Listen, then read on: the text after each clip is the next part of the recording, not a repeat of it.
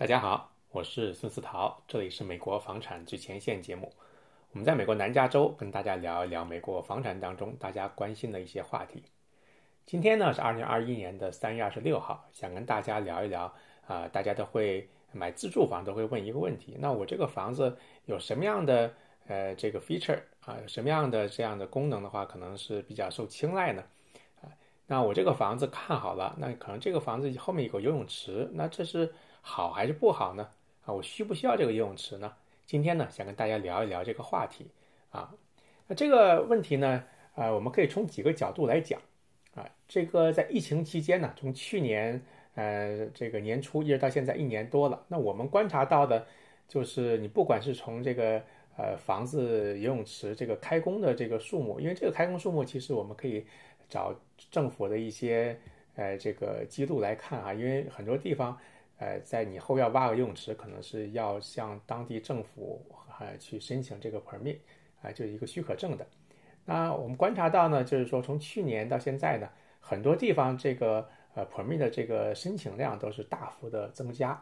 啊，这个原因也很这个显然，因为这疫情期间嘛，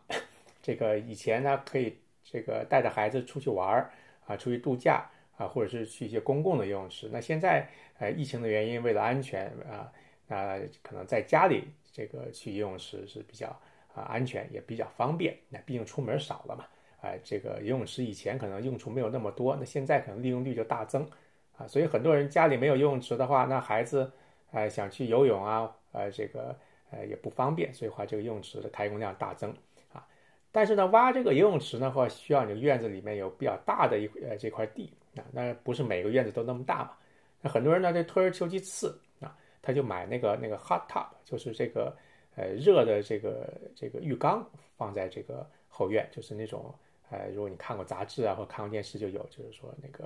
啊有点像那个热的可以喷水那种加古洗在那个后院啊啊当然也有就是两个都有的，也有游泳池也有这个这个热水浴缸的。那这个现在就是就我们常见的在那个杂志上或者是在 Home Depot 这些。他们卖的那个 hot hot tub 啊，这个很多地方还缺货呢啊，可能还是需要预定啊一些比较 popular 的一些一些型号啊。那这个就很有意思，因为这个疫情期间造成了这个需求就大增。那疫情之后，呃，大家都出去玩了，或者是可以出去呃度假啊，比如去海边呐，或者是去哪里的话，那它这个趋势还会不会存在呢？啊，我想这个这个我们可以要观察一下，但是基本上。呃，从这个数据上讲的话，就有游泳池的房子的中间价位，那是一定是高于这个没有游泳池的这样的房子的中间价位。几个原因嘛，就是这个可能大家觉得这个有游泳池的话，这个房子的啊功能更多，那价值也比较高。那从另外一个角度来讲的话，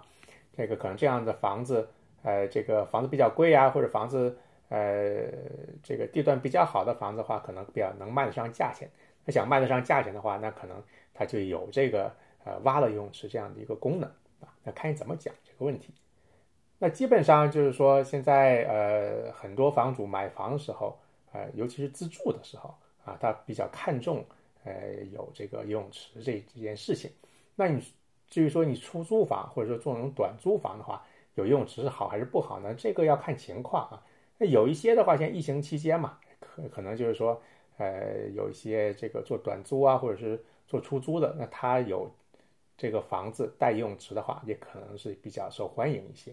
啊。但是之前的话，呃，这个我觉得这个问题这么讲好，是见仁见智的问题。有的时候你做出租房的时候有这个游泳池，那这个租客他就买他的那个租客保险，叫 renter insurance 的时候，他会不会更贵一些呢？那保险公司可能是对这个游泳池会不会增加更多的风险呢？他有可能有不不一样的看法。那再一个就是说，这个，呃，有游泳池这件事情会不会增加你的房屋保险？你可能也要跟你的这个，呃，你的这个房屋承保这个保险公司啊，去去去探讨一下，让他给你一个 quotation，一个报价，看看有什么样的这个影响。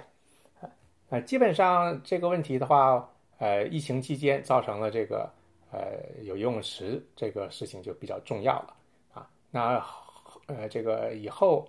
怎么发展的话呢？我们要看一下。但不管怎么说吧，这个有游泳池的话，我觉得还是能够改善你的这个居住空间还是对这个你的生活品质有一个很大的一个改善。那好吧，那今天就暂时聊到这里。我是孙思桃，我们下期再见，拜拜。